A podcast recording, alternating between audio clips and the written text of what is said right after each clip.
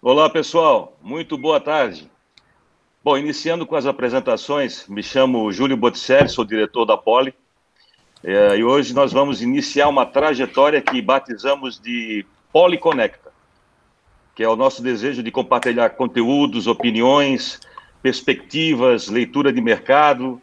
Uh, a gente vai apresentar também no decorrer aí dessa trajetória bastante conteúdo técnico. Uh, e hoje nós temos a honra de iniciar essa trajetória com Luciano Rich, CEO e fundador da Vendemia, uma trading company ou uma comercial exportadora e importadora, como o Luciano gosta de se referir, fundador também da Nest, que tem uma operação super relevante em Santa Catarina, é um parceiro, parceiraço de negócio, acabou virando amigo, camisa 10, joga um bolaço, tem uma caminhada longa de comércio exterior, mas, sobretudo, é um cara que tem um olhar amplo com relação ao social uh, e tem uma capacidade de percepção de, de, leitura de tendência. Por isso, eu fico muito honrado de tê-lo, Luciano, conosco na nossa, na nossa uh, webinar inaugural. Uh, e deixo com você agora a palavra aí para poder se apresentar e falar dos teus negócios, por favor. Pô, Júlio, depois dessa apresentação, é... não tenho nem o que falar, cara. Eu acho que é, obrigado aí pelas palavras. É, grato pela, pelo convite de participar desse primeiro webinar da, da Poli. Parceiros aí de muitos anos, de muitos altos e baixos. É, e é uma honra aí também participar com você, um cara super alinhado aí a tendências, é, que é aí um gestor exemplo para muita gente. É, sou muito grato pelo convite e estou aí à disposição para a gente bater esse papo. Legal, Luciano, muito bom.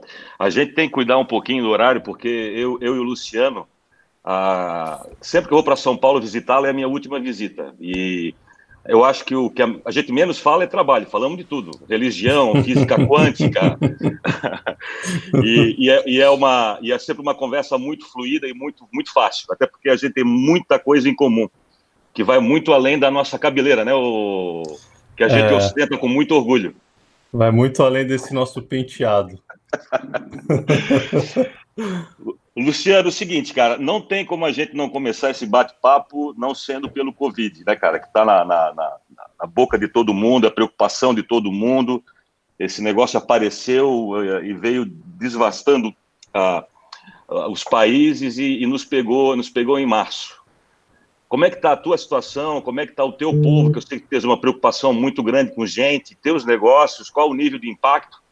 Como é que tu está vendo essa, esse momento agora?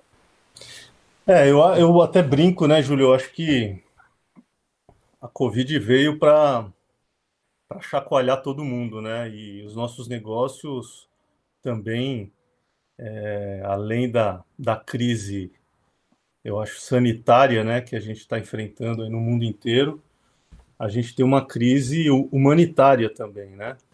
É, os negócios eles realmente foram afetados, tivemos é, reduções, né, nos nossos fluxos de negócios, mas a gente aguentou firme, né, com otimismo. Eu acho que o otimismo é, é, é o guia, né, para todo esse esse problema que a gente vem passando.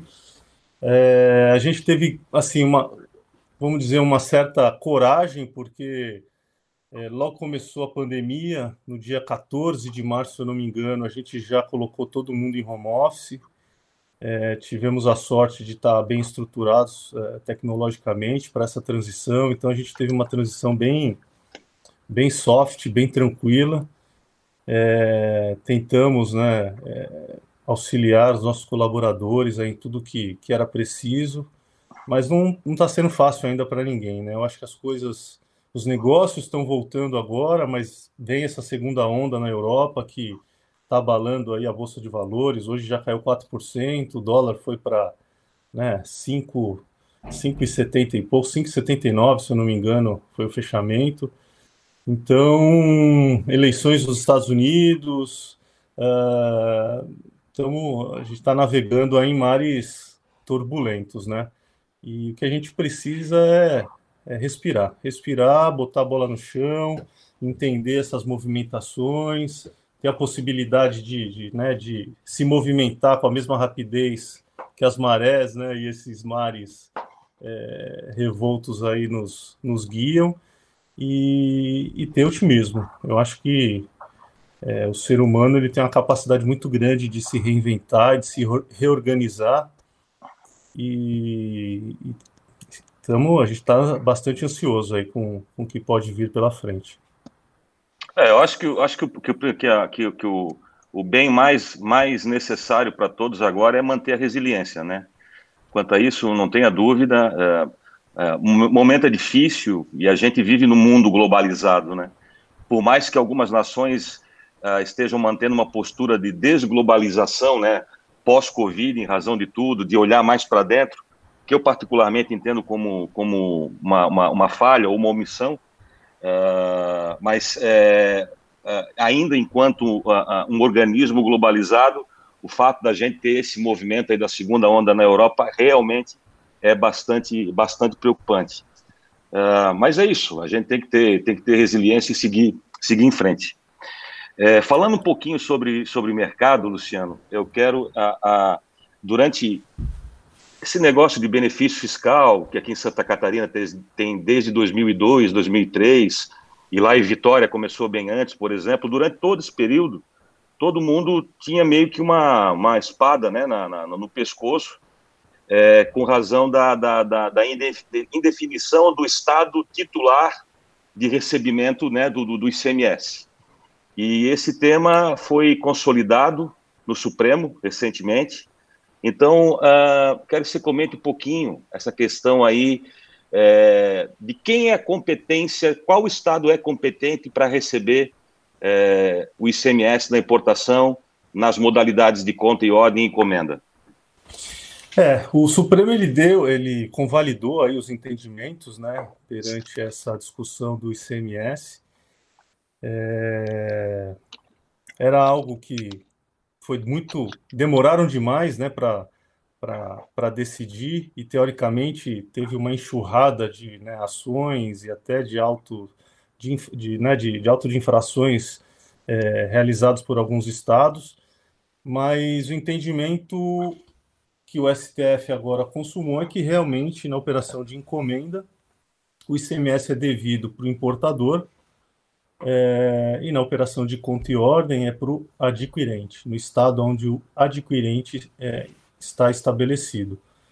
É, porque a operação de conta e ordem, como, é, como é, cerne né, do, do, do, benefício, né, cerne da modalidade de importação, a importadora, que é a comercial exportadora importadora, ela configura como uma mera prestadora de serviço mesmo a mercadoria circulando dentro, né, do, é, sendo importada em nome dela, da importadora, uh, a configuração é como se fosse uma prestação de serviço, ou seja, o adquirente ele é o comprador é, perante a Receita Federal é, e perante os estados, porque o ICMS é um imposto de circulação de mercadorias, né, e o fato gerador dele na importação é na, na na entrada né, é, da mercadoria importada, no desembaraço da mercadoria importada, mas o entendimento é hoje que uh, o ICMS é devido na conta e ordem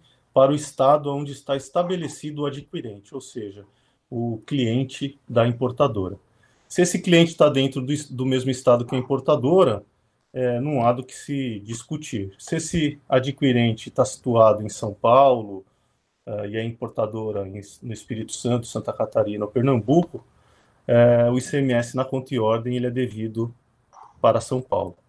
A encomenda é uma compra e venda, como, como, como não sei nem por que, que inventaram isso, mas a gente no Brasil tem bastante anomalias quando o aspecto é tributário fiscal e algumas anomalias também em aspectos não tributários e fiscais, né? Ou seja, aqui a gente consegue ver de tudo, né? Eu brinco também que, que o Brasil, no aspecto comercial e de negócios, é um grande zoológico, né? E a gente tem que ali, né, manejar essas, essas maluquices tributárias e fiscais que são criadas pelos municípios, pelos estados, né, e pela federação. É, mas hoje está bem claro algo que nós da Vendêmia, né, o grupo já praticava essa essa essa essa conduta, né, de que o ICMS na conta e ordem é devido para o estado onde o adquirente está estabelecido e na encomenda aonde a vendêmia, né, o que é o importador, é, está estava está estabelecido.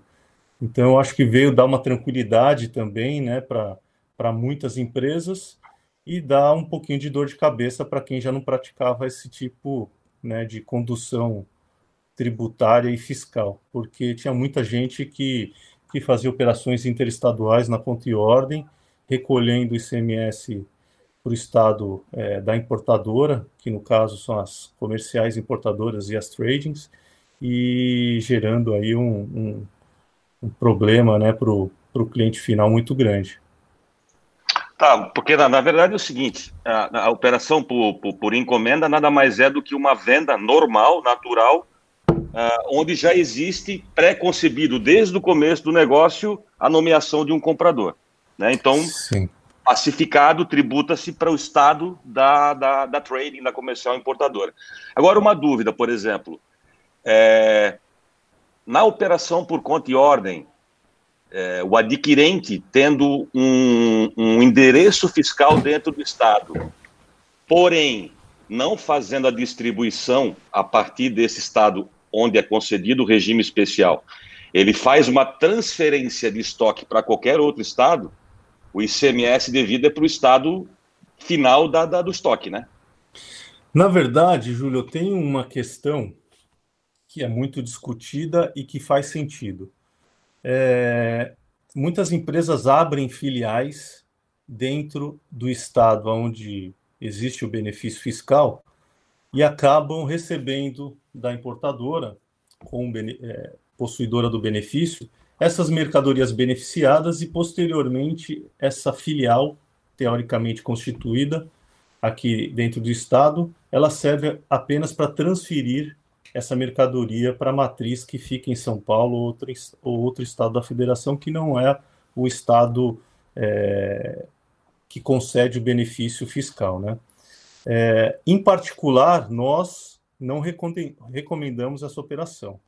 A gente recomenda que essas filiais tenham realmente uma proposição negocial, que essas filiais elas tenham realmente um, uma estrutura operacional é, onde ela possa, além de se beneficiar do, do, dos incentivos estaduais, ela também faça vendas, ela também é, pode até transferir estoque, mas ela não pode, na sua totalidade, existir somente para transferência de estoque para sua matriz e, teoricamente, trabalhando aí em cima de um planejamento tributário.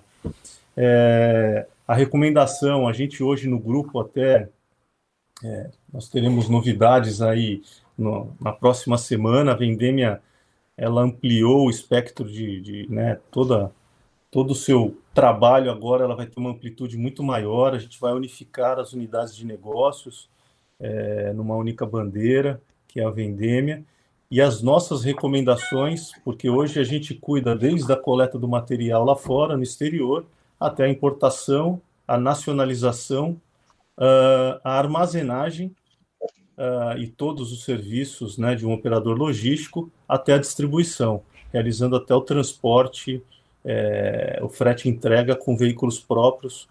Então a gente recomenda que essas filiais elas tenham realmente uma, uma proposição negocial. Ela não possa ser meramente um CNPJ é, que recebe a mercadoria importada e que transfere o estoque, porque a gente entende que isso daí é, é um planejamento tributário e perante ao fisco, né, perante aos órgãos reguladores, realmente é uma desconfiguração do, do, da proposição de negócio da empresa e ela está usando disso meramente como um subterfúgio para obter alguma vantagem tributária ou fiscal. Legal, legal. Isso vai muito, vai muito, vai muito uh, com o que aconteceu aqui em Santa Catarina, né? Quando a gente, muito.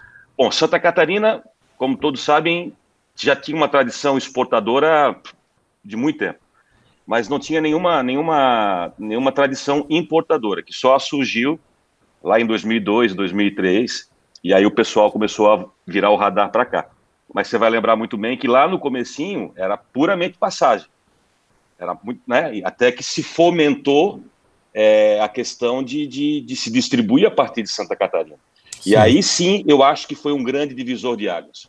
O benefício ele tem uma importância vital, é, é muito bacana, mas a, a, a, o Estado ter fomentado é, circunstâncias onde, onde se exigisse, por assim dizer, a, a distribuição a partir daqui, foi, foi o, o grande pulo, porque a, a, condição que a gente tem hoje, que você conhece muito bem, de, de capacidade estabelecida e de players distribuindo a partir do Estado é um negócio fenomenal, gerando emprego, gerando renda é. e. É. é. é uma loucura, assim. Eu sou. É que o, a gente precisa deixar a regra do jogo clara. Eu brinco também que no Brasil você entra para jogar futebol, você vem com uniforme de futebol, né?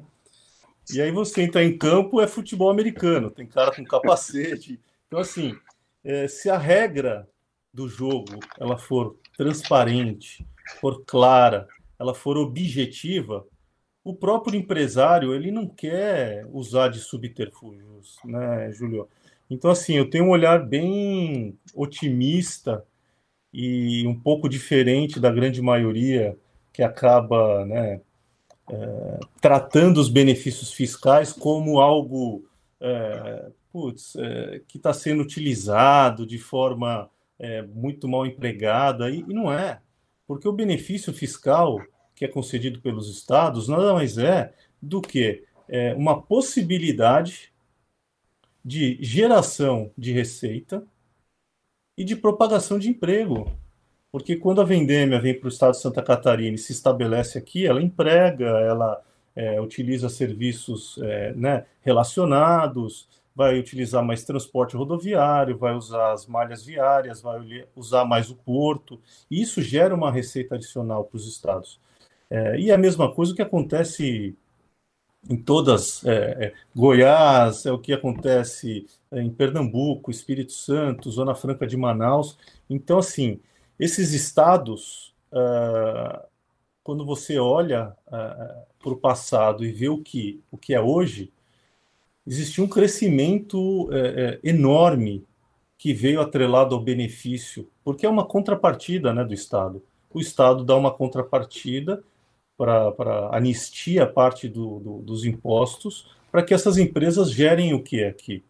Fluxo de negócios, que gere emprego, que gere distribuição de renda, que gere é, impostos municipais para as cidades que elas se estabelecem. Então, hoje a gente vê Itajaí com uma grande receita do ISS, justamente pela migração dessas empresas que vieram aqui, é, empresas prestadoras de serviço que migraram para a cidade de Itajaí. E eu, mesmo eu sendo de São Paulo, tenho Santa Catarina como minha, minha cidade do coração, eu estou aqui desde 2004, 2005. Eu vi isso aqui crescer e todo mundo que é daqui sabe que cresceu nesse é, demais nesses últimos 15 anos, porque como você falou, é, a vocação do Estado era totalmente exportadora, ela passou a ser importadora e a gente pulou é, né, de volumes assim exorbitantes que hoje a gente tem, Porto, a Portonave operando um fluxo muito grande, é, Itapuá também operando em fluxos muito grandes, que foram é, é empreendimentos é, e negócios criados advindos do volume de negócios que, que foram trazidos para o Estado. Então, assim, resumindo tudo isso, Júlio, eu acho que o benefício fiscal ele não é um câncer, ele não é um problema. Ele só precisa ter um regramento claro, para que as pessoas entrem com uniforme de futebol para jogar futebol. é, porque senão a gente fica com esse descompasso, né, esse, esse, essa falta de entendimento gerada no negócio e gerando riscos é, tanto para o empresário como é, para o Estado, porque os estados acabam, né, no passado a gente viu são Paulo entrando com, com a DIN contra Santa Catarina. É, então, assim, é, a regra não é clara. E quando a regra não é clara, não tem como você agir de forma transparente, mesmo querendo agir de forma transparente, né? porque muitas vezes também o Estado ele está ali numa visão um pouco mais macro, e essa é a razão que a gente, em conjunto aí, tem até a Poli como um, grande parceiro e um associado da Abiva, que é a Associação é, Brasileira dos Importadores Varejistas e Atacadistas, que nós criamos, que é tentar ajudar o Estado nessa, nessa dinâmica. Ou seja, levar um olhar do empresário, levar um olhar da necessidade é, de geração de emprego, da necessidade de construção de um ambiente saudável né, para o negócio, é, para dentro do Estado, porque a gente sabe que a máquina ela é muito complexa, ela é morosa, muitas vezes o Estado não tem a capacidade é, estrutural para poder atender as demandas do mercado. E hoje, Julio, é, tudo acontece muito rápido. O que acontecia em uma década, hoje acontece em um mês. É, então, o, o, Estado ainda está muito burocrático, muito, muito né, engessado, e a ideia da criação da Biva é, foi justamente ser uma think tank, é, onde a gente está ainda construindo todo um ambiente né, para ajudar o Estado a enxergar oportunidades até de negócios né, que eles muitas vezes não enxergam, porque eles estão lá naquele dia a dia político né, do órgão público. Então a gente tem uma, de novo, nós somos um otimista por natureza e os problemas eles estão aí para que a gente possa resolver, né? Não tenha dúvida, concordo com você, cara. Eu acho que o, a questão não é, nem, não é nem entender o mérito do benefício fiscal, né? A gente tem que entender o seguinte: enquanto não existir uma reforma tributária de fato nesse país, não sobra para os estados outra ferramenta que não seja através do ICMS para se manter competitivo. Com então eu sempre, eu, eu sempre contrariei muito aquele discurso é, contrário a, a, a, ao benefício fiscal, à manutenção do benefício fiscal, a guerra dos portos que a gente ouviu lá atrás, aquela, aquela história toda. Então, sem isso, sem essa reforma, amigão, cada um vai continuar se defendendo da maneira que pode, e não tem outro jeito. É, é muito complexo, muito complexo. Só que hoje, Júlio, assim, é, de novo, né? A gente vive uma crise sanitária, mas ela na verdade, é uma, é uma, é uma crise humana. O ser humano ele perdeu a, a capacidade de se relacionar. Ele perdeu a visão, a visão é, do todo. Ele perdeu a visão é, da vida como um organismo vivo, em constante mutação e que um depende do outro. Porque, assim, o que, que a gente é, tem como, como assim, um grande guia dentro da, da Vendêmia. É, os negócios são feitos é, e criados por pessoas, então a relação humana ela está muito complexa. Por quê? Porque o ambiente no qual nós vivemos ele é muito complexo e a gente acaba virando um ser complexo também.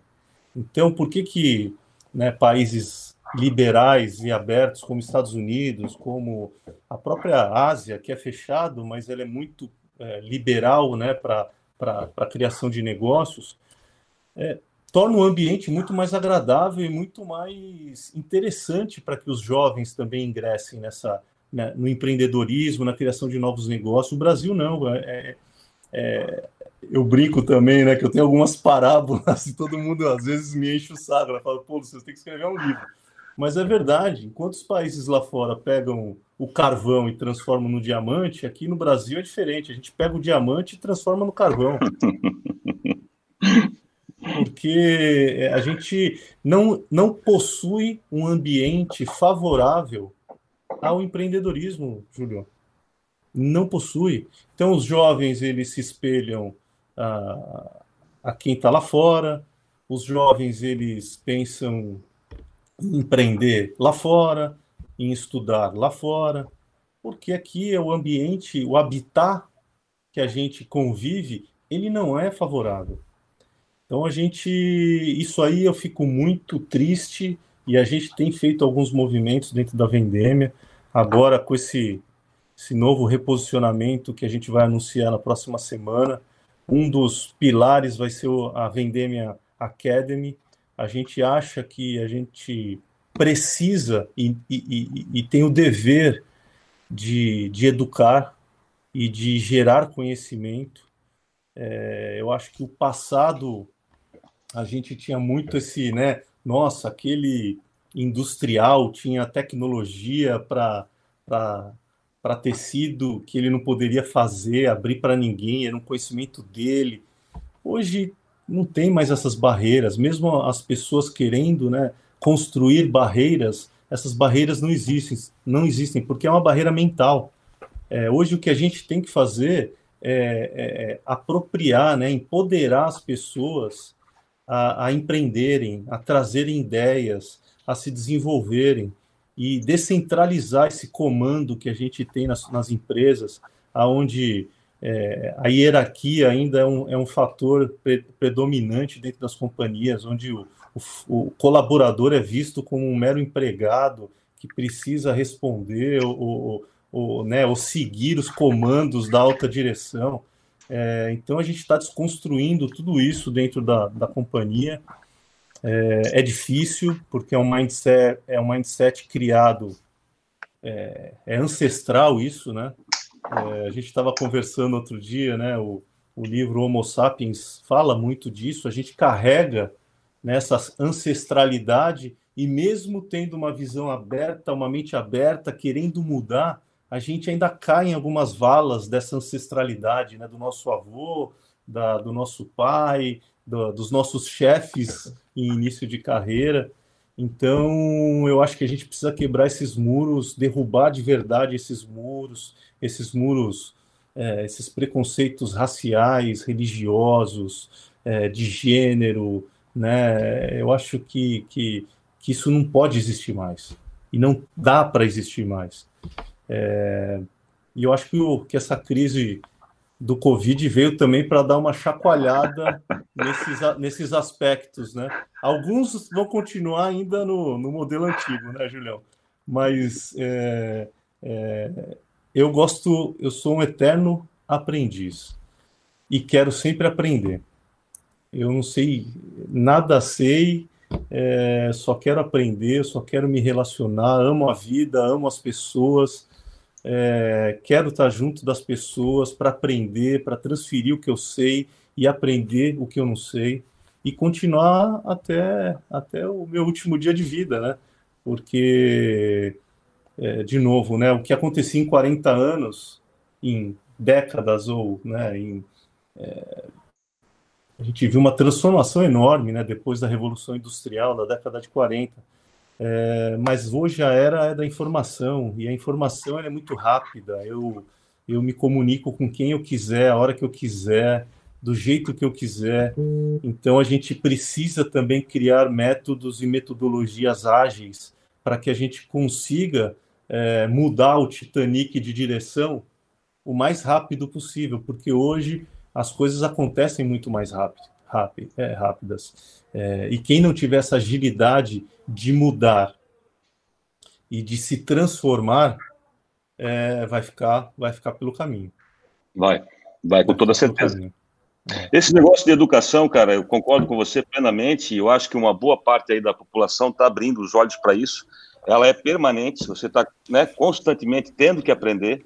Não é mais a educação formal que a gente conhecia lá atrás e terminou e terminou e estamos prontos para a vida, não. Ah, não meus... acredito mais na escola, também não acredito no modelo da escola, não, não acredito nessa. Exatamente, porque os meus skills hoje, ele pode não ter a menor importância daqui a cinco anos. Então, a, a continuidade no aprendizado é um negócio vital. O, o negócio... único skill que vai permanecer para o resto das nossas vidas, é, é, Julião, é a relação humana. Sim. É como eu me vejo no outro. Porque se eu não conseguir me enxergar no outro, eu sempre vou achar que eu sou melhor do que alguém. Eu sempre vou achar que eu sou líder, que eu faturo mais do que todo mundo, que eu descobri a América, que eu descobri a pólvora. então, assim, é, é uma loucura. Se a gente não se enxergar no outro, é, não tem como as coisas evoluírem, não tem como as coisas mudarem. E eu acho que as empresas é a mesma coisa. Eu acho que a gente tem que se enxergar nas outras empresas.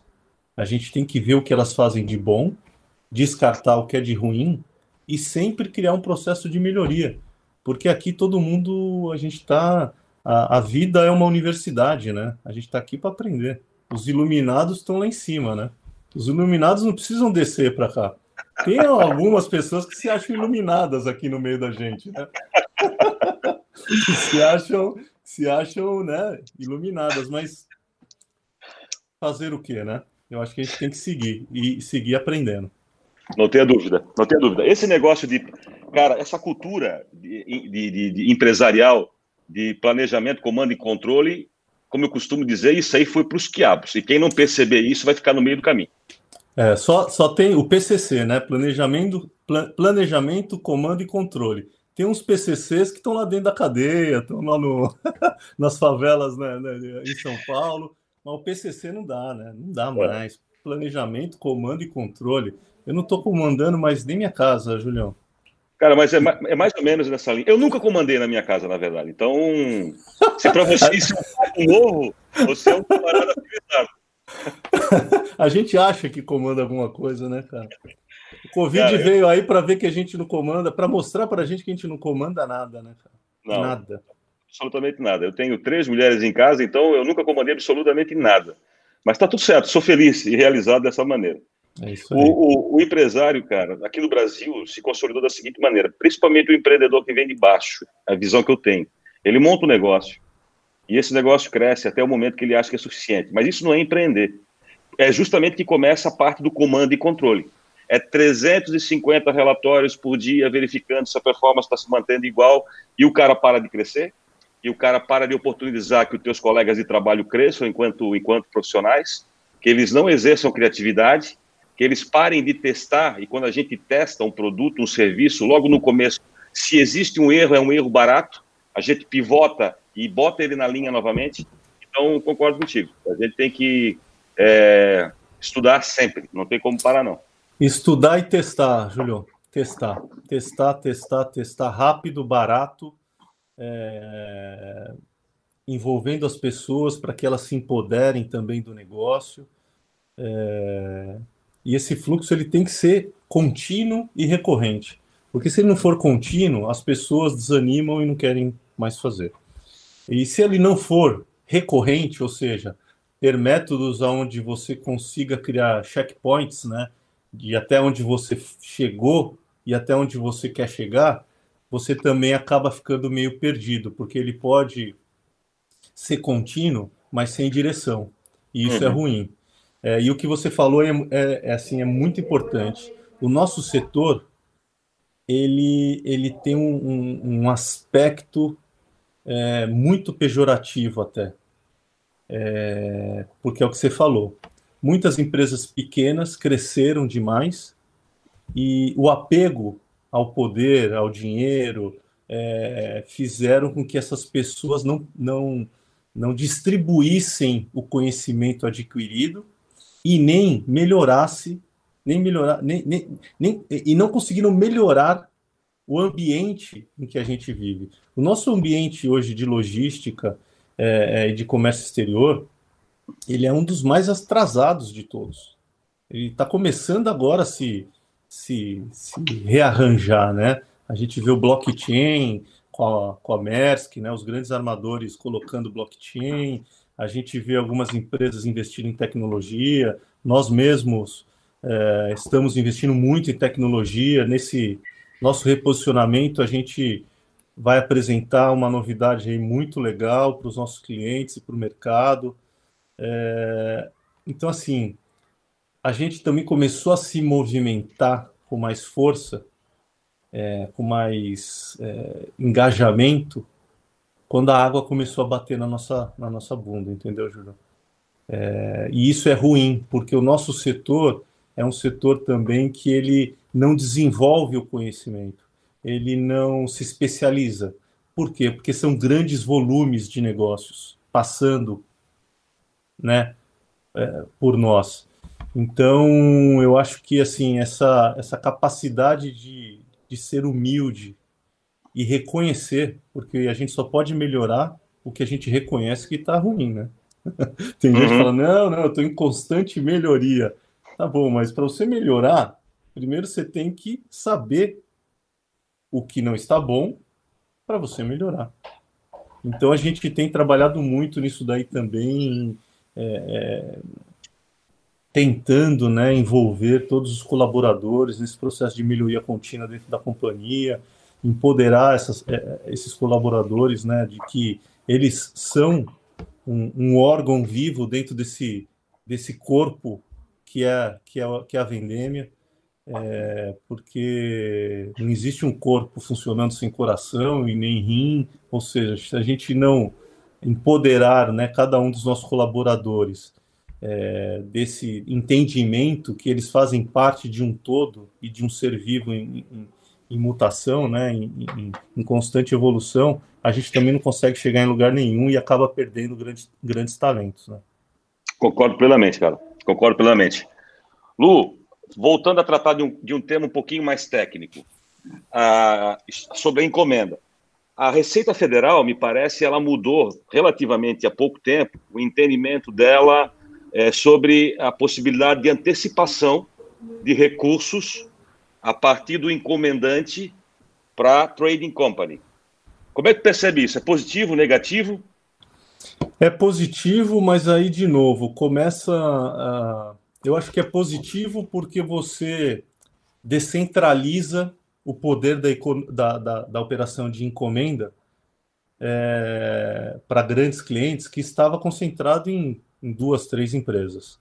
Ou seja, as mais tradicionais, que tinham grande capacidade financeira, usavam desse artifício de que a encomenda não, não, não precisava, é, não, o cliente não precisava adiantar e toda né, a capacidade financeira era da importadora, da trade da comercial importadora. E aí você acabava criando uma segregação, né, um, um monopólio ali dentro de a, das maiores companhias. Eu acho que eu sou a favor, mas, de novo, eu sou a favor de acabar com conta e ordem e encomenda. eu sou a favor de a importação ser tratada do jeito que ela é no mundo inteiro. O processo de importação nada mais é do que trazer uma mercadoria de outro país, pagar os seus impostos e vender dentro do mercado interno. Então essas, essas esses, eles estão remendando agora o remendo. É, eu acho que teria que tirar, é, na minha opinião, acabar com a operação de conta e ordem, acabar com a operação de encomenda, porque agora a encomenda, podendo receber adiantamento, ela é praticamente uma conta e ordem. Então, assim, é, a evolução, a conta e ordem nasceu em 2002, a encomenda em 2006. É, e, de novo, é, a velocidade dos negócios é, é, acontecem, é, os negócios acontecem muito mais rápidos do que a evolução tributária é, e a evolução fiscal do nosso país. Enquanto isso existir aqui no, no nosso país, a gente não vai conseguir melhorar. Porque antes de 2002, a importação era tratada como importação. E eu falo isso porque eu sou um pouco velho nesse setor aí, né? Eu tenho 47 anos, mas trabalho é, só nesse segmento de trading company há mais de 26 anos. Então, assim, é, antes de 2002, a importação era importação como a gente conhece. Você importa, compra, vende. Se tem adiantamento ou não tem adiantamento, é uma questão comercial, não é uma questão fiscal ou tributária, como é tratada hoje. É uma relação comercial. Se eu posso receber adiantamento ou não do meu cliente, é eu e ele que precisamos tratar disso, não é o fisco ou, ou a Receita Federal que precisa é, é, ter, a, ter a, a, interferência nessa relação comercial.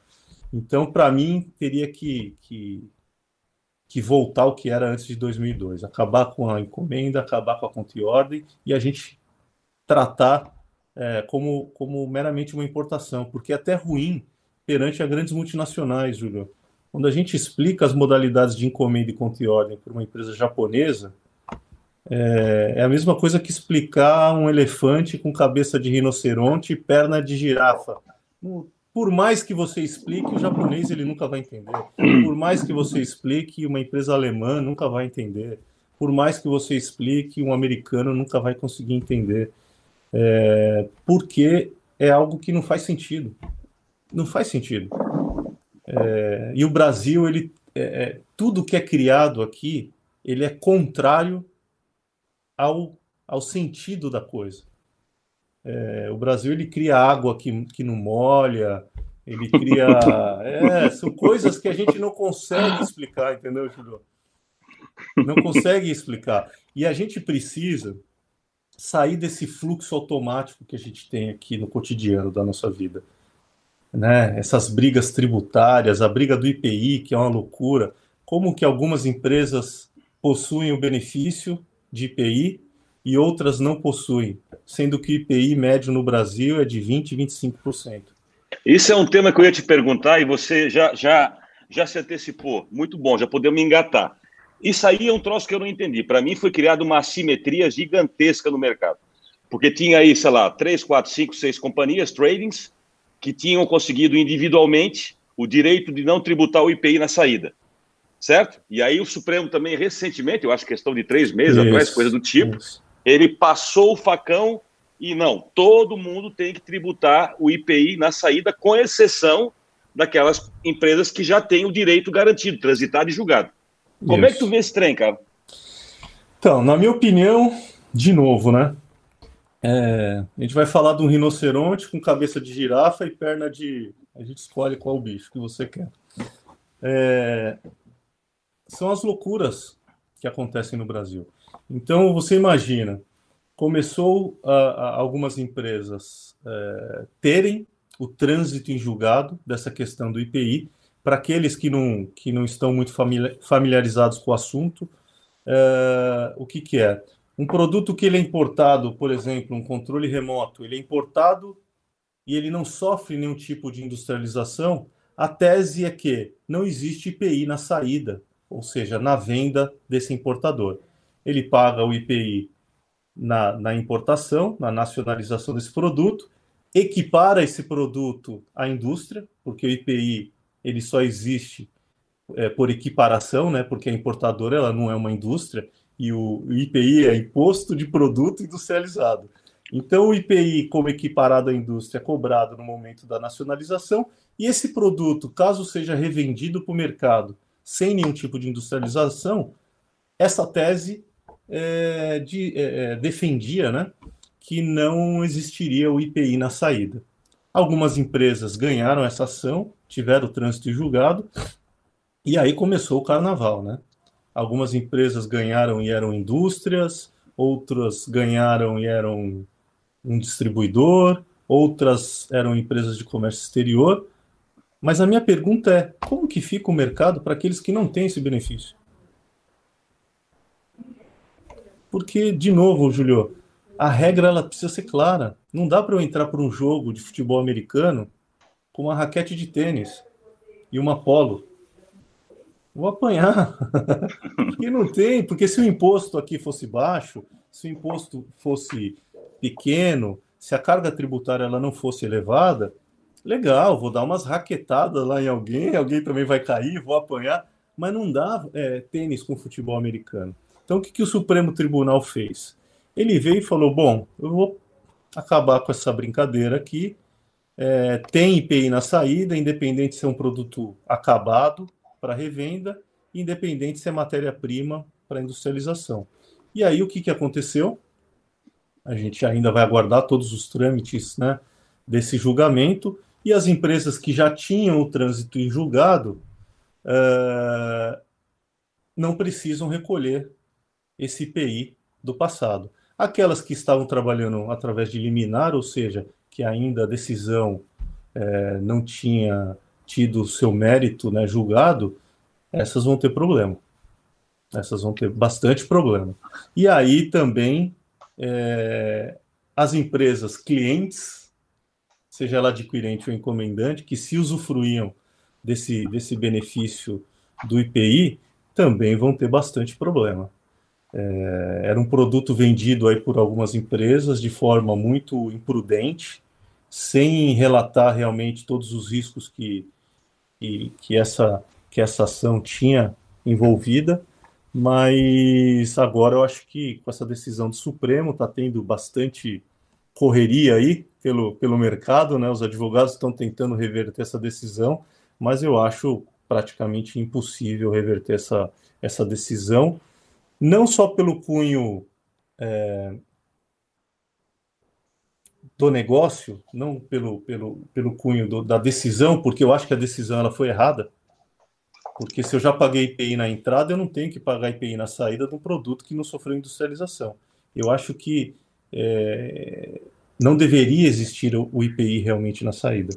Mas a questão é que o nosso governo ele tem uma visão arrecadatória e quando você tem uma visão arrecadatória, é, todas as suas decisões elas não são tomadas é, através da, da, do que é justo, do que, do que deve ser justo. Ela acaba sendo, é, é as decisões acabam sendo monocráticas, porque a gente tem lá a nossa Suprema Corte, que decide assuntos muito complexos, desde de um assunto de um traficante até a parte tributária, que é outro erro do Brasil. Tudo é submetido ao Supremo Tribunal Federal. Então, é um descompasso muito grande que criou essa, essa decisão do IPI no mercado. Mas, como tudo, Julião, as coisas se acomodam. Elas vão.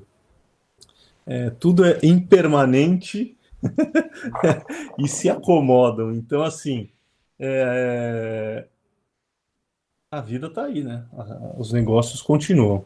E aí... Mas é mais, mas é mais uma jabuticaba brasileira, né? Tipo assim, mas hoje está a... configurado uma simetria entre os caras que ganharam individualmente e todos os demais que perderam por conta da decisão do, do Supremo. O regulamento do IPI, é, lá atrás, é, quando as, as trades importavam, antes de 2002, e revendiam produtos, é, produtos industrializados, era destacado o IPI, mas o IPI ele, ele morria, ele não continuava até o, o, o consumidor final.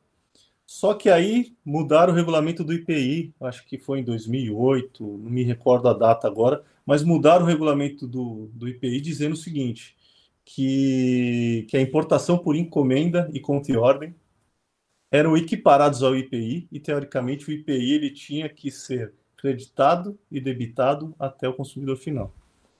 Então, assim, é, são as jabuticabas. A gente vai ter que conviver com isso ainda por um longo período. Torço para que entre alguém lá com, com vontade política para a reforma tributária, porque o Guedes está é, tá lá tentando brigar, mas ele tem visto que é muito difícil, né? É, e não sei se meus filhos conseguirem ver essa reforma, eu já fico feliz. Já. Bacana, legal. Uh, Luciano, voltando, voltando um pouquinho ao tema da pandemia, tu consegue ter uma percepção bastante próxima do que, da realidade do que vai acontecer. Queria que tu comentasse um pouco a tua visão do mercado no sentido do, da retomada. Quando essa retomada ela, ela acontecer, eu acho que muito provavelmente pós-vacina, de uma maneira plena, né, e não, e não setorizada, é, tu, tu percebe que que vai, pode existir alguma mudança no comportamento do consumidor? A forma que a gente consumia pré é, vai mudar depois que esse trem todo passar? Eu acho que já mudou. E esse trem passando ou não passando, eu acho que esse trem não vai passar. Esse trem vai ficar aí. A gente vai escutar o barulho desse trem aí, eu acho que por um longo período o que vai acontecer é que o Covid vai começar a ter vacinas, as pessoas vão começar a, a, a ser é, imunizadas e vai, a gente vai conviver como um, como um outro vírus aí qualquer que a gente já vive, né? Rubella e assim por diante. É, falando do comportamento humano, Júlio, eu acho que o Covid ele veio realmente para mexer com, com a consciência humana porque a, o ser humano está muito desconectado com tudo, com tudo. E aí, putz, a gente encontra ainda algumas pessoas falando, não, eu sou super conectado, tenho uma casa no, tenho um sítio e eu vou para lá e eu descanso. Cara, é, é, eu fico assim é, triste de ver a, a, a, desconexão humana.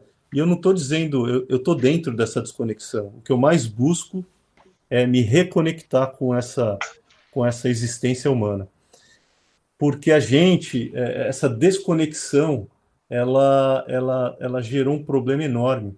E a pandemia veio para mostrar para a gente que não dá para viver com essa desconexão.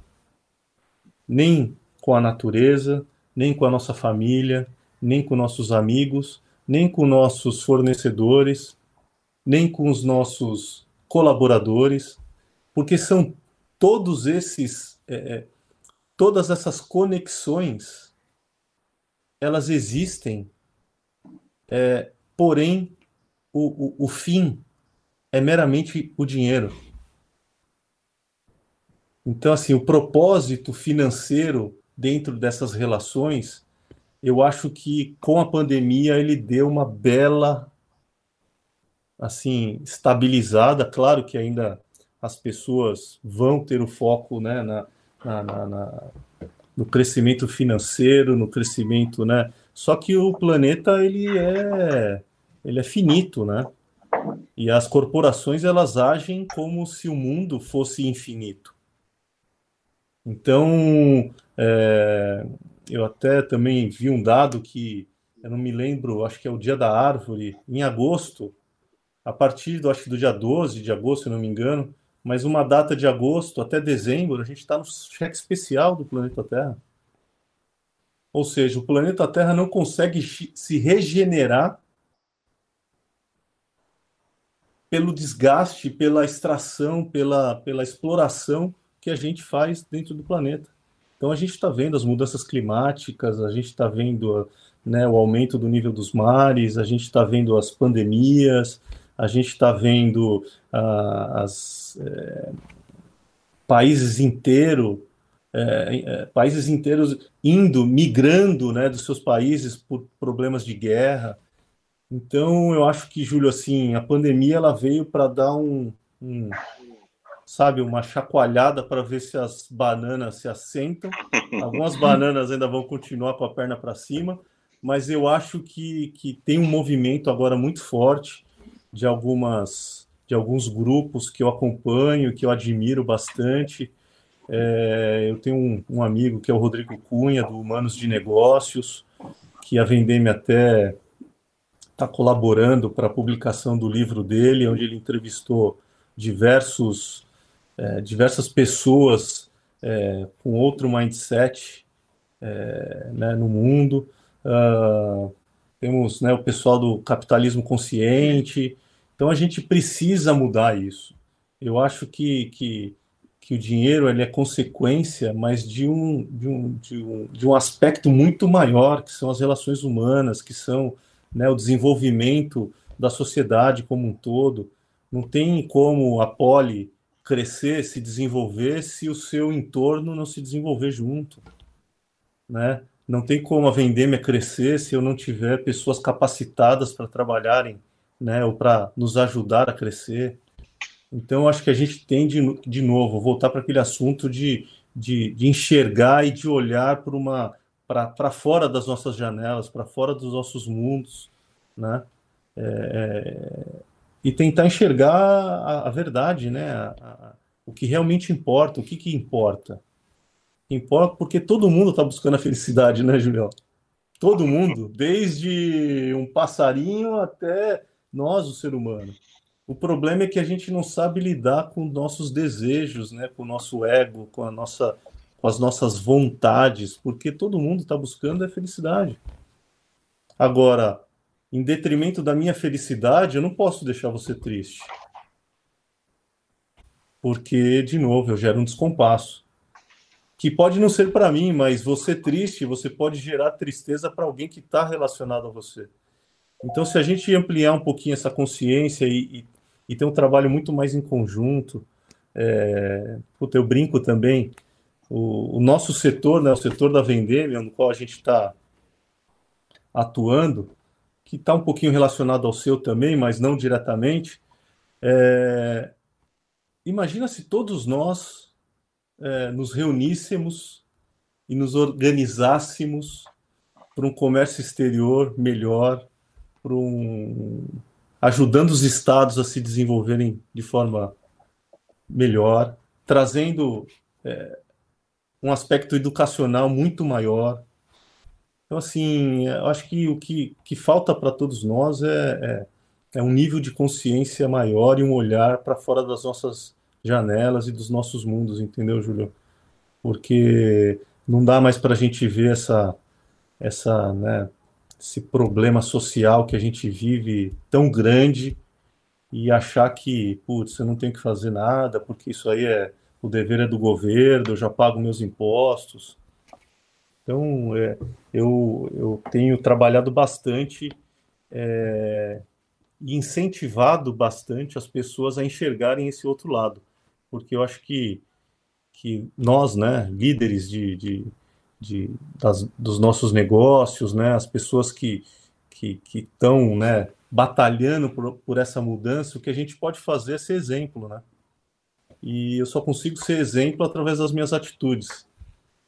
Então, hoje, nesse webinar aqui, se a gente conseguir é, atingir uma pessoa nesse despertar, eu já estou feliz da vida. Já estou feliz. Concordo. Né? Concordo, concordo plenamente, cara. Eu vou te falar um negócio. Eu, eu torço realmente que a tua leitura e que a tua reflexão sobre o futuro ela se consolide. É, eu, efetivamente, cara, o mundo ele tem que ser mais altruísta. Total. Muito mais. Muito mais. Total. A gente está a gente tá na, na, nossa linha ali, no nosso saldo, a gente está devedor e não é pouco, não. É bastante. Muito devedor, Júlio. Muito devedor, porque a gente constrói os nossos castelos dentro de muralhas. E quem está fora da muralha, como é que faz? como é que faz? Verdade. então, Verdade. assim, os muros precisam cair. E para os muros caírem, nós precisamos nos unir. Porque também fica aquela questão, puta, eu derrubo o meu muro, mas o meu vizinho não demora, não, foi que é, tá, aquela coisa que a gente já sabe. Então, é, é, o que precisa é uma reflexão consciente do todo, entendeu? Em saber que a gente mora na nossa cidade, nós moramos no nosso bairro, é, e a mudança está dentro da nossa casa, não está no nosso bairro. Né? A mudança está dentro da gente. Nós precisamos mudar. Não é o bairro, não é a cidade, não é o governante, não é. é... Então, essa reflexão e esse autodesenvolvimento que as pessoas é, hoje chamam de espiritualidade, outros chamam de religião, outros chamam né, de, de seja lá o que for, nada mais é que autodesenvolvimento. Né? Eu acho que a gente tem que nos ter um diagnóstico pessoal e assumir as nossas deficiências como profissional, como pai, como marido, como filho, como irmão, e trilhar um desenvolvimento para isso. Porque o que falta, na verdade, para todos nós, é a humildade para reconhecer esses nossos problemas. E os problemas pessoais, não é o problema da minha empresa, o problema. Porque nós somos os agentes de mudança, né? A gente sempre espera que a mudança aconteça do outro. Não, puta, ele que tem que mudar, o cara é cabeça dura. É, não, nosso. É, é, e não adianta, porque nós somos os agentes de mudança. Então eu também não canso de falar que eu sou apaixonado pela vida, sou apaixonado pelo ser humano, sou apaixonado em fazer negócios, em ver as pessoas felizes, em me relacionar e fazer as pessoas se sentirem felizes, empoderadas. Porque é isso que a gente precisa fazer para mudar o mundo. Né? Muito bom, cara. Muito bom. Mudando um pouquinho o tema, cara, eu li um material teu recentemente, um artigo que se publicou é, sobre a percepção de valor e preço.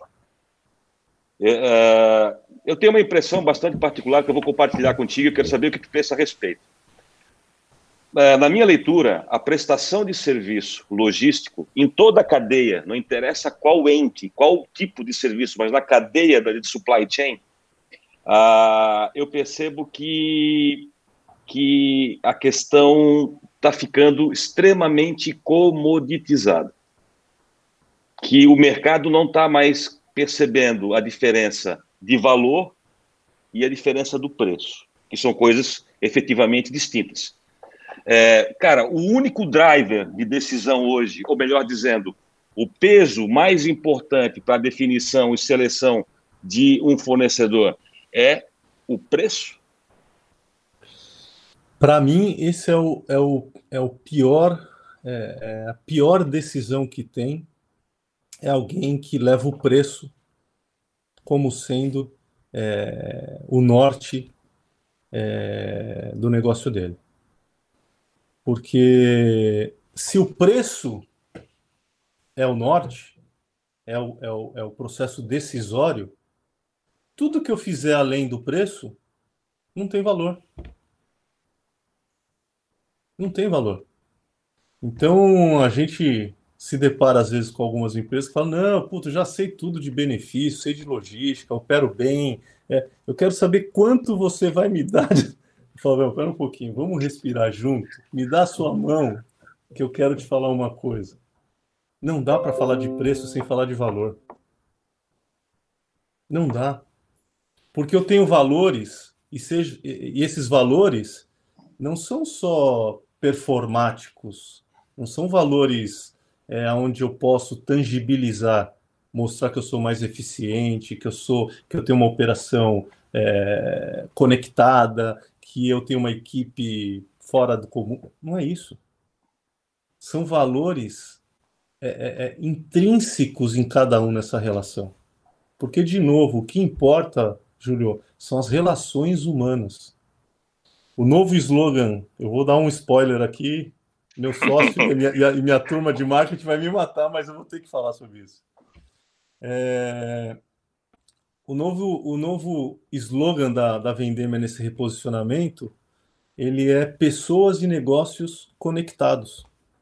Porque a partir do momento que você não tem tanto as pessoas como os negócios conectados, sejam ele, eles na, na relação, né, ou sejam eles através da tecnologia, não dá para ter como, como, como sair coisa boa disso daí. Então, se não existir uma conexão verdadeira entre o valor, o preço é importante, é muito importante, é muito importante. Só que não pode ser um fator decisório. Por quê? Porque se ele for o fator decisório, todos os outros valores, sejam eles tangíveis ou intangíveis, não, não tem, é, é, ele, não há importância. Então, assim, o que, que a gente tem, tem feito, Julio? Um trabalho muito forte de mostrar realmente os nossos valores, tanto tangíveis como intangíveis, porque isso é importante.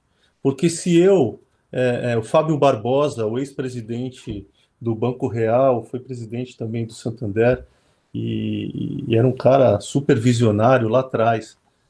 Ele chegou um momento no Real que falou: eu não dou mais linha de crédito para a empresa que extrai carvão, eu não dou mais linha de crédito para a empresa que polui o meio ambiente, eu não dou mais linha de crédito para quem é, eu não saiba é, para que esse dinheiro vai ser usado porque aí são os valores, não dá para se atrelar só ao, ao, ao, preço. Então a gente precisa também é, é, ampliar esse nosso espectro de visão, porque se eu me juntar a empresas, a pessoas que possuem os mesmos valores do que eu, o preço a gente sempre vai chegar num, num, num, num preço, num valor que fique bom para os dois lados toda vez que você não fecha um negócio, é porque ele foi levado em consideração apenas o preço. E quando foi levado em consideração apenas é, o preço, eu não quero ele também como meu cliente. Eu também não quero. Porque se eu sou um fornecedor dele e ele enxerga valores na minha, na minha, na, na minha construção no meu negócio, ele sabe que parte do meu lucro eu vou investir em educação, que parte do meu lucro eu vou investir em ações sociais, que parte do meu lucro eu vou é, é, criar métodos, é, metodologias para engajamento para minha equipe. Então, assim, de novo, a gente precisa quebrar esses muros. E um desses muros é o quesito apenas preço. Porque se eu levar em consideração o quesito somente preço, eu fecho os olhos para os valores e acabo que construindo fornecedores que não estão nem aí para o valor. E esses fornecedores que não estão nem aí para os valores, que vendem meramente só preço, eles não estão nem aí para os colaboradores, eles não estão nem aí para o entorno da empresa deles, eles não estão nem aí para recolher impostos, eles não estão nem aí em criar algo novo, algo sustentável, eles não estão nem aí com o meio ambiente. Então também assim existe tampa para todas as panelas, para qualquer panela. Só preço, para mim, não vale a relação. Júlio. Cara, eu vou, eu vou, eu vou acrescentar um, uma coisinha, só uma pitadinha. É, da tomada de decisão, eu acho que também está faltando um pouquinho de profissionalização na tomada da, da de decisão da compra. Vou te dar um exemplo. Ah, com toda certeza, eu não tenho esse número, obviamente, apurado no, no, no detalhe, mas para mais de 300 reduções ou pedidos de desconto a gente recebe todo santo mês. Eu não recebo cinco pedidos por ano para abrir minha pólice. Não recebo. Aí o cliente pode falar: não, mas tudo bem, eu tenho a minha pólice, seguro, porta a porta, tá tudo tranquilo. Eu falei: não, não, não é bem assim. Se ocorre uma sinistralidade, você tem a cobertura. Mas a sua seguradora é igual ao dominó, ela vai querer derrubar o próximo dominó. E o do, próximo dominó é a minha seguradora. E se não, se, se o troço não tiver muito bem é, sustentado, o teu próximo prêmio não vai ser o mesmo valor de hoje. Mas então, sabe, é, é uma esse, loucura esse é, isso. É, é, é mas, é mas acontece muito. E isso é o problema, Julio, da gestão dessas empresas. Sabe por quê? Porque a única meta desses tomadores de serviços ou desses compradores, a única meta dele, o único base, é, é, base, é, balizador é o preço. Vai vender só o preço lá na Natura? Se eles vão olhar só preço? Não vai. Não vai. Por quê? Porque ele quer saber como que é, os seus colaboradores, se todos eles é, é, se tem serviço escravo, como que você descarta o seu lixo, como que para você ser um fornecedor homologado, primeiro de tudo. Então assim é, é complexo e tem uma amarra muito grande, né, dentro de tudo isso. Mas esses é, é, tomadores de serviços ou esses compradores, a única meta dele é reduzir custo. Se a única meta dele é reduzir custo, ele só vai perguntar para você sobre preço. Uhum. Se a meta dele, além do custo, tem lá outros valores que precisam ser levados em conta, o custo não é um fator decisivo. Então, o que falta é uma expansão de consciência em todas as esferas empresariais. Todas as esferas empresariais, porque as pessoas estão atrás de bônus, estão atrás de atingir metas financeiras e não metas é, atreladas a valores. Enquanto não tiver metas atreladas a valores, a negociação vai ser somente preço. Porque quem está tomando o serviço quer o menor preço para ele ter o maior bônus. E o acionista que está exigindo esse, essa meta de preço quer ter maior lucro. Então, é, é, tá, tá se quebrando isso, Julio. Tá se quebrando isso. No nosso setor, que é um pouquinho mais é, bruto, mais, né, mais mastigado, mais, né, transporte, armazém, ele é, ele não tem um sex appeal, né, como outros setores. Ah, não, eu trabalho com publicidade. Puta, cara, é, o cara tem outro sex appeal. O nosso não, o sex appeal é mão de graxa, sujo de, sujo de poeira de caixa, é, estivador de porco, essas coisas que, que, é uma loucura. E eu falo, é, é, aqui é um negócio como qualquer outro negócio. Então, assim, esse meu, essa minha visão entre preço e valor, hoje ela está muito forte, Júlio, muito forte.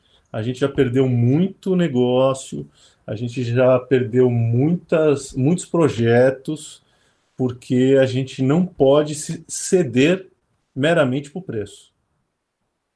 O preço ele não pode ser um fator é, é, decisório, porque é, é existem pessoas né, envolvidas. Existem, é, é, de novo, não tem nenhum. Você já viu algum braço andando sozinho? Não existe. Né, uma perna andando. Tem todo um organismo que, que, que necessita desse, dessa conexão. Então, isso aí está mudando muito. E a tecnologia veio para trazer isso. Ou seja, a tecnologia te dá maior percepção de valor. porque você torna os processos que antes eram mais críticos ou mais é, né, complexos muito mais fáceis é, e faz com que o preço reduza. Né? Então a tecnologia é um grande parceiro para que isso aconteça. Mas mesmo com a tecnologia, eu acho que existem valores que são é, que são inegociáveis e a gente tem lutado muito por esses valores inegociáveis aí, viu? Bacana, bacana.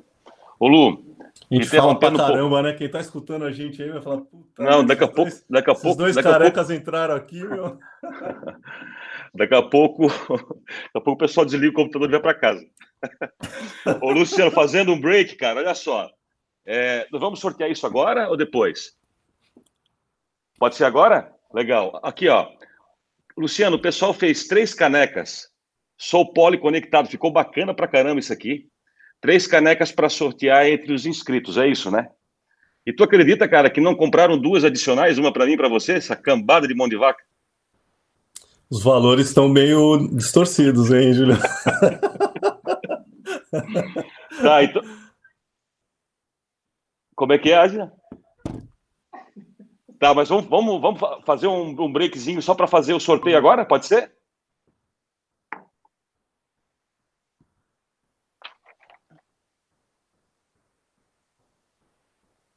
Legal, só não pode ganhar alguém da Poli e nem. E nem, e nem da Vendêmia, né? E nem da Vendêmia, né?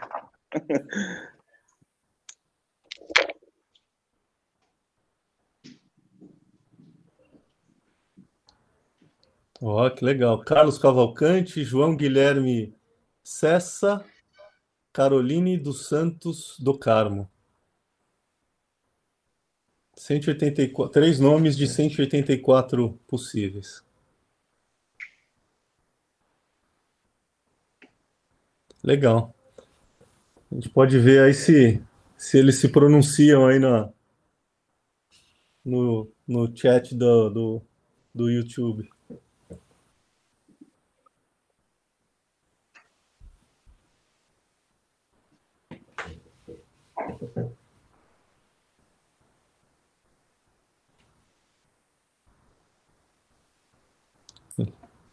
Legal.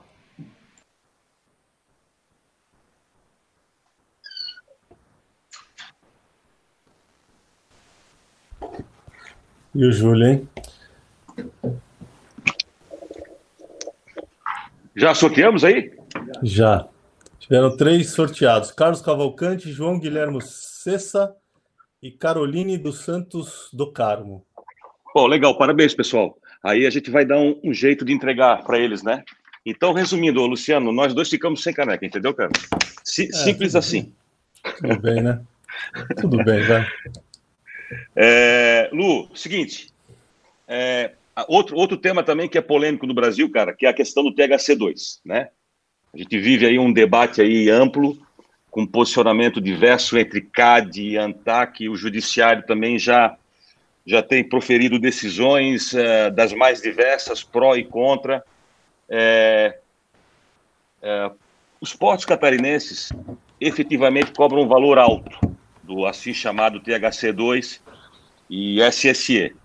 Cara, qual é a tua, qual é a tua leitura sobre isso? Eu já vou emendar uma segunda pergunta. Dependendo da tua resposta da primeira, é, não fosse o benefício fiscal do ICMS que a gente sabe que é vantajoso, já foi muito mais no passado, mas ainda é vantajoso, é, os preços de THC2, SSE, o nome que queira andar, poderiam inviabilizar a manutenção dos importadores que operam hoje para Santa Catarina? Poderiam. É, e eu acho que, assim, é, o que mais me incomoda nesse THC2, ou seja lá como, como chamo, é o valor exor exorbitante cobrado. Porque se tiver uma taxa menor, porque realmente há um serviço prestado pelo porto ali na movimentação, na, na desova, é, né, na, na descarga do navio para separação de contêineres e tudo mais, ok. Parte vai ser removido, parte vai ficar dentro do porto. Existe um, um trabalho ali de organização. Eu acho que o grande problema, Júlio, é o valor da tarifa. É, pode ser cobrado algo? Pode. Mas eu acho que o valor da tarifa começa, começa a, a se criar um monopólio. E eu odeio monopólio. Porque o monopólio, você dança a música apenas do que o DJ quer tocar. E quando você dança a música apenas que o DJ quer tocar, é... nem todo mundo gosta da música do DJ, né? Então, assim, eu acho que o preço cobrado hoje, ele monopolizou e acabou prejudicando o entorno dos portos, a retroárea. Isso é um grande problema, porque sem retroárea não existe porto, é, essa conversa de que, ah, não, porque é, foram concedidos muitos re, é, registros de CLIA e acabou. Não adianta, não existe porto sem retroárea. A retroárea ela é, é, é ela faz parte é, desse organismo vivo que, que é o ingresso das mercadorias em qualquer país. Então, assim, eu acho que que, primeiro ponto importante é, eu acho o valor muito elevado, comparado ao custo dos outros portos do Brasil. Santa Catarina, por exemplo, tem esse, esse valor é, e eu não concordo. Se não tivesse os benefícios fiscais, poderia impactar, Júlio, mas eu acho que não seria o fator determinante. Por quê? É, falando de Santa Catarina, que eu sou um defensor do Estado, eu acho que eu defendo o Estado mais do que o governador. É, Santa Catarina, ele nasceu para o comércio exterior. Da governadora agora, né, Luciano? Ah, é da verdade. Que agora ele, ele foi afastado. Foi afastado é. Isso. Então, assim, é, a gente tem aí cinco portos em operação, né? São Francisco, Itapuá, é, é, Navegantes, Itajaí, Imbituba todos eles muito próximos um do outro. A gente tem a BR-101 passando na frente praticamente de todos os portos. Temos uma retroárea robusta para atender é, é, essa demanda é, gerada pelos portos. Temos empresas muito, é, muito boas é, no entorno desses, dessa estrutura logística. Então, assim, eu já rodei esse Brasil inteiro aqui, Júlio, e eu, eu Luciano, não conheço outro estado é, com a mesma infraestrutura é, de atendimento e de serviço que tem Santa Catarina. Claro que o benefício acabou, pode ter um, né, um, lá um descompasso, mas de novo, tudo é impermanente e, e todo chacoalhão as bananas se se acomodam, entendeu? É, mas eu acho que o problema é que quando você cria aí uma distorção muito grande por um longo período, você pode matar alguém no meio desse, desse percurso, que é a mesma coisa os problemas tributários aí que a gente comentou há pouco tempo aí sobre o IPI, né? É, você acaba criando distorções no mercado, aonde algumas empresas é, tem um maior benefício do que outras, e tendo maior benefício do que outras, essas outras bebem menos água. E bebendo menos água, no meio do deserto, quem morre é quem não está bebendo água, né? Então eu acho que, por isso que eu sou a favor, eu sou um liberal, é, assim, convicto, as coisas precisam ser democráticas, liberais, sociais. É, eu sou um cara eu não gosto de bandeira. Eu acho que as coisas precisam andar na verdade e, e no que deve ser feito. A partir do momento que a gente assume a verdade do que é, porque não dá para só defender a verdade quem é detentor do benefício, né? Claro. Então, ele tem a verdade, todo o restante não tem a verdade. Então, eu acho que assim, é, sendo tentando resumir a minha resposta, eu acho que as taxas são abusivas, criou-se monopólio, prejudicou o Estado, porque com certeza poderiam vir muito mais cargas para cá do que vem hoje. É, se acabar o benefício, eu acho que as coisas se acomodam, mas Santa Catarina é um estado muito bem estruturado para o comércio exterior, Júlio. Muito bem, muito robusto né, para o comércio exterior. Muito bom, cara. Na verdade é o seguinte, a, a, Santa Catarina, eu sempre falei da seguinte forma, ela se consolidou, é, é meio que um tripé, sabe? É, é, o benefício fiscal, quando consolidou a mão da importação, né? Aí a gente passou a ter as duas, exportação e importação, investimento pesado tanto da iniciativa pública quanto da privada, né? E um terceiro elemento que muitas vezes é, é, é deixado em segundo plano são autoridades intervenientes de comércio exterior. Eu também já conheço bastante porto por aí e, e tudo mais, e Itajaí, o tratamento que ele, que ele dá a, a, aos contribuintes, sempre respeitando a boa técnica fiscalizatória, eu sempre considerei bastante proativo. É, muito proativo. Entendeu? Muito, então, muito. acho que a esse, Receita esse... Federal do nosso do estado de Santa Catarina, cara, sempre teve um, um papel proativo. Eu também concordo mil por cento com você, mil por cento, mil por cento. E eu acho que isso que fez também é, o Estado tomar esse corpo que tomou, porque os entraves fiscais, aduaneiros, né, e, e regulatórios também é um, é um grande é, impeditivo né, para o desenvolvimento de uma região. Então, eu acho que, que, com certeza teve uma contribuição muito grande deles. Uh, Lu, você está de home office, né? Estou de home office. Estou meio a meio, né? É, Mas a, a, tua, a tua equipe como um todo, tirando o pessoal operacional, que é, que é essencial, tá, tá de home office. A gente está começando agora uma transição. A gente criou é, começou a criar nessa semana, semana passada, desculpa, uma, na verdade, um calendário, porque a gente começou a enxergar também que, que esse afastamento começou a afastar as pessoas de verdade também.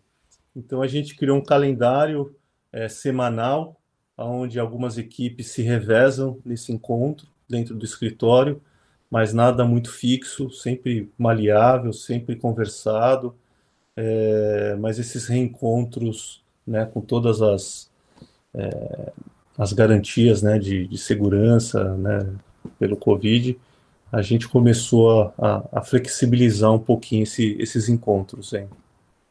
É, o negócio do, do, do home office é algo que é debatido por muitas empresas há muito tempo, né?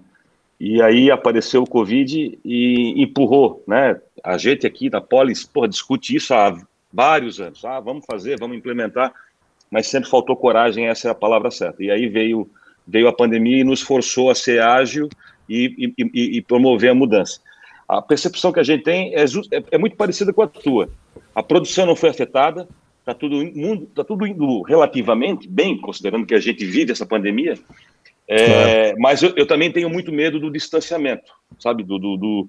Então, o que a gente vai fomentar, é, tão logo possível, mas nunca em tom de obrigação de estar, é o seguinte: não queremos todo mundo em tempo integral, efetivamente mais no modelo antigo, não mais, não mais. As pessoas que queiram passar um, dois dias no escritório, sei lá, e sempre tentando manter a, a um número é, teto, né?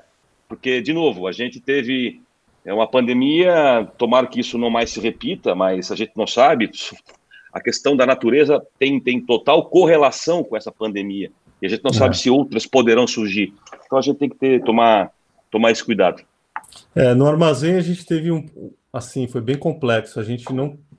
Algumas pessoas fizeram home office, a grande maioria teve que estar no, no armazém, porque a gente opera é, área médica, então a gente teria que estar atendendo, e aí é, não tem jeito, né? né? É, não tem jeito, ali é, é, é, físico mesmo o negócio, né? Mas a gente tomou todas as, as precauções aí, e graças a Deus não tivemos nenhum, nenhum caso grave, não. Da mesma forma, conosco também. Uh, Lu, vamos falar aí da, do mercado das comerciais importadoras, já que você não é muito simpática ao termo trading. É, é um mercado extremamente competitivo, a gente não pode, não pode negar. Existem, eu não sei se eu posso falar de uma, dessa maneira, mas a gente pode falar que existe tranquilamente centenas de, comércio, de tradings de pequeno porte, dezenas ali no, no, no, nível médio e talvez algumas poucas unidades no, no, no topo, né? Então é um mercado bastante, bastante competitivo. É, vai, nos fala aí três atributos que você considera ah, diferenciais da Vendemia. Tá bom. Primeiro que a gente não se considera uma trading. Nós somos uma comercial importadora, como 99% do mercado deveria se achar.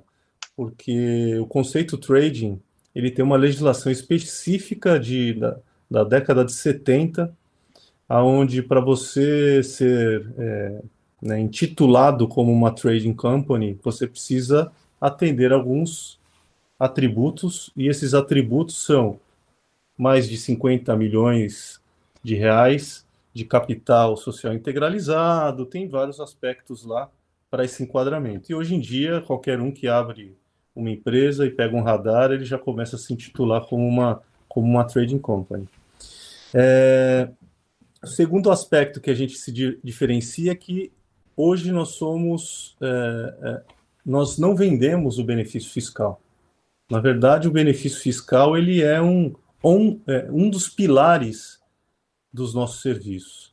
A gente hoje oferece uma, um serviço muito mais integrado, muito mais amplo do que meramente um planejamento tributário em cima do, do ICMS, utilizando-se de benefícios fiscais. Hoje a gente tem grande parcela dos nossos negócios fora do benefício é, fiscal. É, esse nosso reposicionamento, que será anunciado para o mercado na semana que vem, veio justamente por essa necessidade de se comunicar melhor com o mercado é, e mostrar para o mercado que nós não somos uma trading, nós somos uma empresa de comércio internacional e logística. É, então, a gente, esse é um outro grande diferencial. E o terceiro diferencial é que a gente tem um aspecto humano e de relação humana muito forte, Julio nossos clientes, é, é, hoje, a grande maioria, é, eu gostaria que todos, né? Mas a grande maioria se tornaram amigos, porque a nossa, a nossa relação ela é muito transparente e muito verdadeira. E então a gente se orgulha muito dessa relação é, de proximidade, de transparência e até de amizade que, que a maioria dos nossos clientes hoje é, tem com a Vendêmia. É um, é um orgulho, eu não estou vangloriando, estou, na verdade, é constatando uma realidade. Então, isso é um, é, um, é um dos itens também que eu tenho bastante orgulho de todo, de toda, do meu sócio, do Rafa, é, de todas as pessoas que ajudaram a construir o que a Vendêmia é hoje, né? Toda, toda a nossa equipe de gestão, todos os nossos colaboradores. A gente tem um, um, um perfil realmente de proximidade e de entender o problema do cliente com mais profundidade do que meramente é, reverter as importações dele para algum estado que tenha benefício fiscal. Legal, bacana. O, o, o, o Lu, o seguinte, nós recebemos várias perguntas, mas é, em razão da, do tempo, já estamos com uma hora e meia, o pessoal está me cobrando aqui, mas eu vou selecionar, eu vou selecionar uma e as demais a gente encaminha por e-mail, é isso? E, e você responde. Tá bom. Uh, tem aqui a Raquel Streicher. Streicher. O problema de morar num estado onde tem tanto alemão é a pronúncia. Luciano, se você pudesse dar alguma dica ou sugestão para empresas importadoras que estão sofrendo com a pandemia e desanimando, qual seria? Putz, aí. É Raquel, né? Raquel. Você está tá com tempo, Raquel, para mais umas duas horas de conversa? Eu acho que, Raquel, assim, você precisa. É, é, é, eu acho que as companhias precisam ter de verdade o seu propósito. Muito claro. E o propósito, é, ele precisa, primeiro, é, uma, uma. Você precisa ir para dentro da empresa para ver realmente qual é o seu propósito. Porque tem muitas companhias que colocam aqui, ah, meu propósito é X, Y, Z, é cuidar do meio ambiente, é, é estar próximo do meu cliente.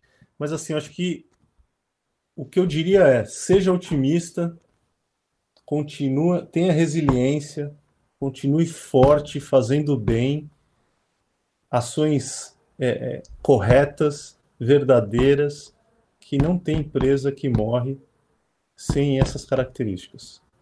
É, é, tendo essas características. Eu nunca vi uma empresa do bem, uma empresa resiliente, uma empresa com propósito, uma empresa é, com relações humanas fortes é, é, morrer. Sofrer, todos nós estamos aqui para sofrer, tá, Raquel? então, assim, é, o que eu diria é busque o seu propósito dentro do comércio exterior, dentro do, do, do, negócio que você oferece, como você pode ser diferente, como que você pode é, agir de forma transparente, verdadeira e, e, e, segue em frente, força. Se precisar de alguma coisa, me manda um e-mail que a gente troca algumas ideias aí. Bacana, muito bom. Uh, Lu, seguinte, uh, eu vou te fazer a última, a última pergunta e aí você já poderia já ao, respondê-la, também fazer as tuas considerações finais, já que a gente está com o tempinho meio apertado. É, no começo da, da, da, nossa conversa, eu falei que a Neste é, tem uma operação relevante aqui no estado, né? super importante. É, fala um pouquinho dela para nós, que a gente, a gente não comentou muito sobre essa operação em específico. É, a Neste ela é, é um dos pilares, uma das verticais de negócio da Vendêmia. Nós é, criamos a Nest no finalzinho de 2016, começamos a operar em 2017. É, ela nasceu como um operador logístico é, de armazém geral. Em 2018, nós iniciamos as operações de transporte, é, com aquisição de alguns veículos, de alguns equipamentos. Ela é um braço hoje, é, ela, aliás, ela nasceu como uma extensão da Vendêmia, mas naturalmente ela começou a tomar, é, né, ter a sua vida própria. É, e nesse reposicionamento a gente vai agora consolidar, Neste passará a se chamar Vendêmia também. Eu acho que alguns já passaram ali na BR-470 e já viram a nova, a nova letra caixa. Eu recebi vários, várias mensagens aqui, ninguém parabenizando, todo mundo perguntando, Luciano, o que aconteceu, cara? A Neste fechou? É, é, não fechou. Na verdade, ela agora passa a se chamar Vendêmia, porque essa é a nossa ideia desde a fundação. A, a Nest lá nasceu como, como um, um piloto, como um teste. A aderência foi muito grande dos nossos clientes. Hoje a gente vende, nossas operações são muito mais integradas, as nossas soluções são muito mais amplas, como eu falei, a gente, desde a importação né, até é, a armazenagem, serviços correlatos da armazenagem, né, é, são feitos dentro do grupo e a gente agora vai fortificar cada vez mais a nossa, a nossa imagem com a Nest. É, a ideia agora é ampliar né, nossas unidades de, a gente está chamando de, de, unidades de negócio, né, de business unit. Então, a unidade de negócio logística integrada que é armazém e transporte, a gente tem um projeto grande de ampliação para outros estados. Então, já está no nosso radar São Paulo, Pernambuco. É, nos próximos dias e semanas aí teremos muito. Não posso dar muito spoiler aqui, Júlio. O pessoal deve estar tá querendo me matar já, cara. Mas a Nest foi, foi, um, foi um, uma aventura pensada que nós é, ingressamos e, graças a Deus, com, com bastante sucesso e a gente está muito feliz também. Legal, bacana, muito bom. Bom, Luciano, a gente chegou aqui na, na fase final. Eu não tenho palavras para te agradecer. O bate-papo foi muito bom, como sempre. É, na verdade, a gente teria conteúdo para mais um par de horas com tranquilidade, mas não dá, né? A precisa então, fazer um no... filme, precisa fazer um filme, Julião. Então, cara, te, te, agradeço, te agradeço muito é, muito sucesso nessa, nessa nova empreitada, nessa nova roupagem aí que tu está imprimindo nos negócios. Legal, foi um prazer, Júlio. Obrigado mais uma vez. Sempre bom falar com vocês.